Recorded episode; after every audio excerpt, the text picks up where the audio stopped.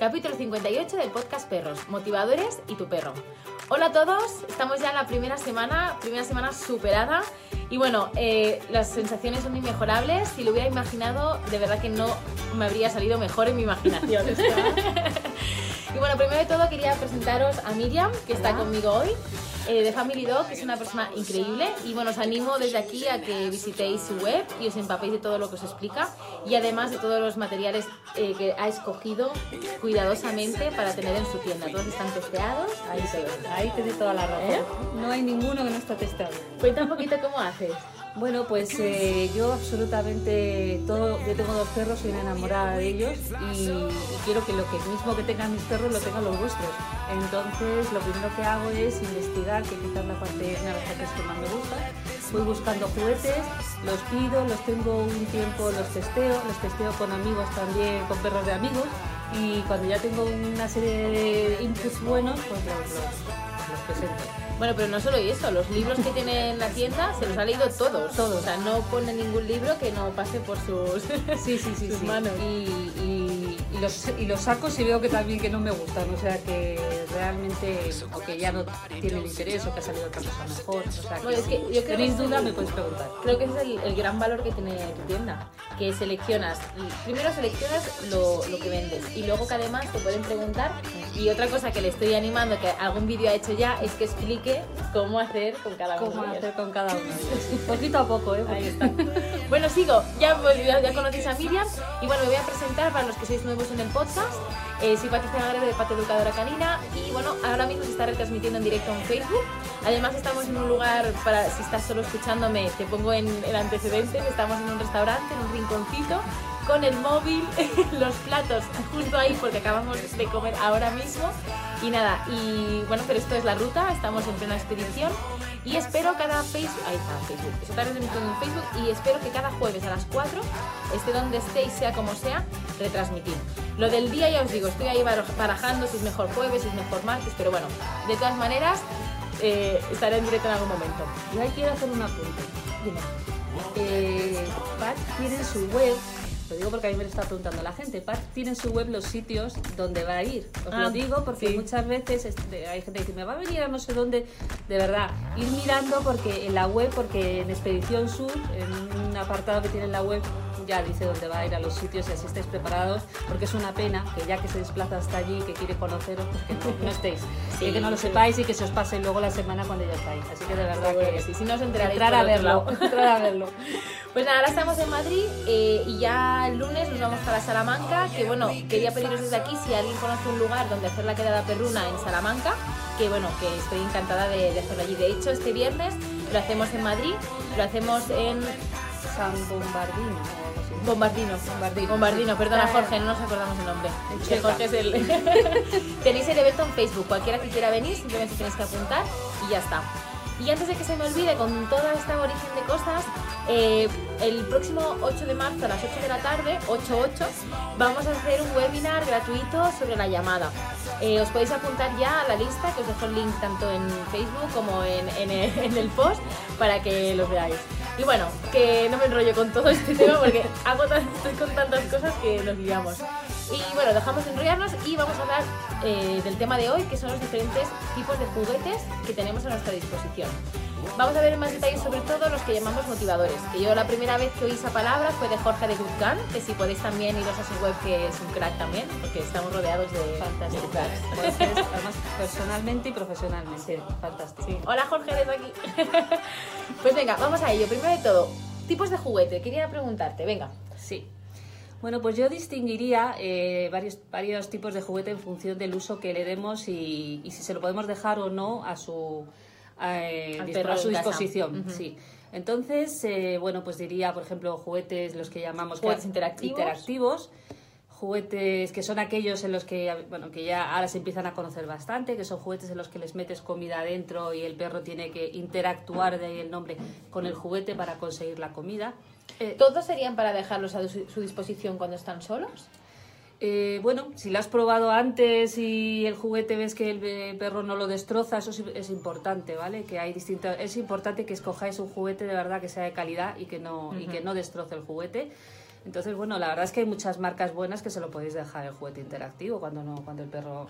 Bueno, yo siempre digo que aquí es, es muy interesante invertir bien en, los juguetes. A lo mejor al principio decís, hostia, 30 euros un juguete, pero es que realmente yo tengo un con desde hace nueve años. Claro, claro. o sea, desde... Exacto, y luego, y luego hay, no, y luego hay perros, y también es importante el nivel de dificultad del juguete, o sea, hay, hay perros que hay, la misma marca tiene distintos niveles de dificultad. Entonces, de verdad que para eso, esa es quizá una de las cosas que más me gusta asesorar en eso, es en deciros, oye, pues hablar cuando alguien, no es comprar cualquier juguete, hay un juguete adecuado para cada perro, para cada mordida, para cada tamaño. Entonces es bueno asesorarse porque si inviertes bien, te va a durar mucho tiempo, el perro lo va a utilizar un montón y de verdad merece la pena comprar un buen juguete. Entonces esos serían los interactivos. Luego tenemos el que me has dicho tú de inteligencia, ¿no? Que te he preguntado yo, ¿qué diferencia ves entre interactivo y de inteligencia? Sí, los de inteligencia, porque los interactivos también son de inteligencia, en realidad es, una misma gama, pero bueno, los, los, que yo llamo más específicamente de inteligencia son estos que habréis visto alguna vez, que es como una especie de tablitas o algo así que tiene, son Nina Ottoson, suele ser la marca, que bueno, hay y hay varias marcas que tienes, pues no sé, como una serie de cubiletes y el perro tiene que levantar solamente ese cubilete para... Pues tirar de la... Claro, tirar de la, del cajoncito. Entonces, esos sí es verdad que lo suyo es dárselo solamente cuando estás con él tú. Porque el perro al final, si no, lo, lo, va a tirar al suelo y no, no, no lo va no lo va a utilizar bien. y aquí es muy bueno dejar a los perros que sigan sus propias estrategias. De hecho, tenéis un vídeo en, en el blog que es muy bueno porque está Bongo Base Painis, pero haciendo el mismo juguete y cada uno utiliza una estrategia totalmente diferente. Lo tengo que ver. Vespa va a lo bruto. ¿Sí? Boca, patas, da igual, ella va. Bongo va con la boca, eh, ahí poco a poco. Y Níspero va con la patita, sí, poco. o sea, cada uno. Y es muy bueno que dejéis que sean ellos los que hagan, ¿no? Porque hay mucha gente que dice, no, no, no, aquí, ya no sé qué. Pero al final eso no deja que realmente active. Es, nuestra tendencia a ayudarles y luego es una pena porque al final, hombre, les puedes un poquito, ¿no? Pero hay que dejarles pensar. La parte interesante de esto es que ellos piensen y es súper reforzante para ellos descubrir cómo conseguir el premio. Entonces, bueno, si se lo abres tú el cajón, pues como que no tiene, mucha gracia, ¿no? Entonces, bueno. Luego hay otros que también le estaba comentando a Miriam. Eh, yo tengo una que se llama Buster Mat, ah, sí. eh, que la compré en Birmingham. Eh, la verdad que en España no la he encontrado en ningún sitio y creo que por Amazon alguien la ha encontrado, alguno de los que estáis haciendo los cursos, sé que la, habéis encontrado. Eh, para que quien no sepa lo que es, es una manta como la de los bebés que les ponen cositas de diferentes texturas y así, pues lo mismo, pero con, diferentes bolsillitos. Hay uno que tiene un palito que tienen que sacar el palito. Bueno, al final. Y bueno, tengo hay alumnas aquí que habilidosas, ¿no? Uy, sí. Tengo unas alumnas increíbles que se han puesto a coser, han hecho unas, unas mantas increíbles, de ah, verdad. eso, eso me molaría tenerlo, ¿ves? Sí, sí.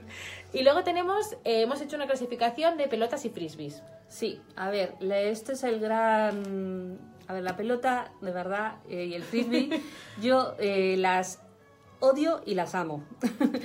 las odio porque creo que hay perros que son pelotaris, que yo amo, que es absolutamente lo único que quieren es la pelota, con lo cual no las utilicéis de una manera compulsiva con los perros, sino más bien de verdad restringirlas.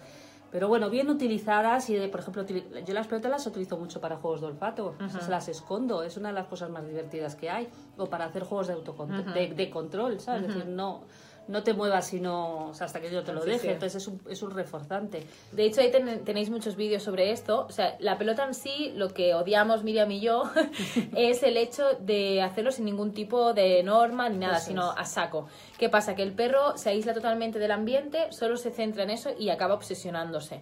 ¿Qué pasa? Que vamos a hacer un paseo que queremos que interaccione con el medio y está totalmente focalizado en la pelota de las narices, que encima reforzamos el hecho de que se vaya de nosotros, reforzamos que esté nervioso. O sea, realmente ese es el juego que no nos gusta. Pero la, pelota en sí se puede utilizar para muchas cosas. Como bien decía Miriam, los juegos de olfato mm, es, fantástico. Maravilloso, es maravilloso. Luego, bueno, pues ve muchas veces también el perro ladrando, ladrando, ladrando y el dueño, ahora te tiro la pelota. Entonces, es, ¿no? Es pues más refuerzo, más el ladrido, ¿no? Entonces, la pelota hay que utilizarla bien y bien utilizada es maravillosa, pero hay que utilizarla bien. Y el frisbee es importante saber tirar bien el frisbee. Lo mismo. También, porque no es le tiro el frisbee así como así, hay que aprender a tirárselo para que caiga bien el perro cuando cae, no así en, ¿no? Son las dos patas de delante. De hecho, cuando vais a un seminario de frisbee, eh, lo que último que hacéis es tirarle el frisbee al perro. o sea, lo que os tiráis es un montón de rato aprendiendo a tirarlo y no es nada fácil. Yo os lo digo, yo como buena patosa que soy, yo también. liaba una con el frisbee a narices que no veas. O sea, que hasta que no aprendáis a tirarlo bien, no se interacciona con el perro realmente. Eso es, eso es. O sea, que si os interesa lo del frisbee, yo os recomiendo que busquéis seminarios de profesionales, que hay muchísimos en España y además es un deporte que cada vez eh, hay más y se hace mejor. Y, y, os forméis bien para realmente practicarlo. No cojáis ir al parque y tiro el frisbee y ya está, sino que realmente hagáis. Y luego hemos hecho una sección que es el que queríamos hablar realmente hoy, que es el de motivadores o mordedores, ¿no? También se conocen. Eso es. Hay, eh, bueno, sí, los mordedores hay de un montón de tipos de mordedores, los hay de trapillo que venden por ahí, que duran dos minutos. Bueno, y que se pueden hacer también caseramente. hay, efectivamente, los mordedores los puedes hacer caseramente. Hay muchísimos vídeos en YouTube que, que te lo explican cómo se hacen. No es tan complicado, la verdad. Es más un ratito de ir a comprar el material y tenerlo, no es tan complicado hacerlo. Es importante que el material sea bueno. Los hay de, de pelo, de pelo natural, de oveja o de conejo y de pelo también artificial. Los hay de pelo con, con, pelota de tenis o una pelota más pequeña bastante resistentes. Hay mordedores con el asa elástica que son fantásticos, que para mí esos han sido el, gran invento, la gran clave, sí, porque es bueno para las dos partes. Para la persona que juega, para ti que estás jugando con el perro, porque no, tira, no te tira a ti del cuello, le da te da otro margen para jugar con él y desde luego para el perro es muy motivante porque cuando tira, ve que al tirar más eso se estira, entonces le refuerza a tirar y también porque tampoco se hace daño. Entonces. Bueno, de hecho habéis visto muchas veces que hago vídeos y me decís, ese mordedor, pues este mordedor siempre se lo pido a Miriam. Hay muchas marcas, ¿vale? Eh, hay una que se llama Tugenuf, que es la que conocéis, es, de Canadá, ¿verdad? Sí, no, no, no es Inglaterra. Ah, es Inglaterra. ah, pues yo pensaba que Las hacen además artesanalmente y empezaron con solamente para, para gente de la agility, que son, como yo digo, mis amigos de la agility los más frikis de todos, a los que les gusta. Hola amigos de la agility. sí, sí, sí, yo les adoro porque yo no he visto a alguien que más les guste probar juguetes con los perros. Son, en ese sentido, de verdad que son muy innovadores, ¿eh? y empezaron solamente con el equipo nacional de Inglaterra, empezaron a promocionarlos con ellos y la verdad es que han invadido el mundo del perro porque, porque son fabulosos, o sea, juguetes fabulosos. Y es lo mismo, la inversión al principio te puede parecer un poco bestia, pero realmente si los cuidas, porque estos juguetes no son para dejarlos solos, ¿sí? Que ahora me, le comentaba a Miriam que por ejemplo, Bongo le encanta llevar mm, juguetes en la boca y el otro día pues me robó el más molón que tenía y se lo ha cargado. Porque claro, mm, eh, nada, solo que lo coja con... Claro, me salen las muelas, solo cojo con las muelas, lo muerde, pues ya lo rompe. Entonces, esos juguetes son para jugar con vosotros, no son para irnos de casa y dejarlos, porque aparte son peligrosos porque se los pueden tragar y, y realmente es así. Pues nada, mira, llevamos aquí ya un ratito. pues nada, sobre, sí, sobre, sobre, todo queríamos eso, que después de este podcast os fuerais un poco con la idea de los diferentes tipos de juguetes. Y ya os digo, yo os animo que visitéis la web de Miriam, familydog.es. Gracias, gracias. Sí, sí, familydog.es. Y, y, os animo también que si tenéis dudas sobre qué juguete de no sé, que me mandéis un email a través de la, de la web, ahí está de contacto y yo feliz. no, yo voy a decir más. No, no, yo voy a decir más. Le voy a hacer comprometerse en, en, en público. Que voy a decir que eh, todas las preguntas que te lleguen por mail, vas a hacerles un vídeo para el canal de YouTube. Vale, venga. ¿Eh? venga, vale, venga. Me pongo de ello, me pongo de ello. Sí, espera un momentito, que pedimos el postre. Un pastel de queso y la cuajada. La cuajada. no podemos evitar tomar postre. Hemos sido golosas. eso sí.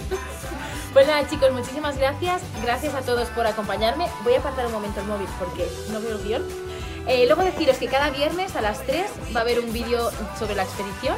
Y este viernes, como aún no hemos empezado a editar todo lo que hemos ido viviendo estos días, haré un vídeo en directo para contestar todas vuestras dudas, porque he recibido un montón de preguntas por Instagram y por Facebook diciéndome un poco cómo estaba haciendo en el día a día con la furgo y con los perros y así. Entonces quiero daros la oportunidad que me preguntéis lo que queráis. Lo haré dentro de la furgo, con lo cual, pues, em, bueno, no lo sé.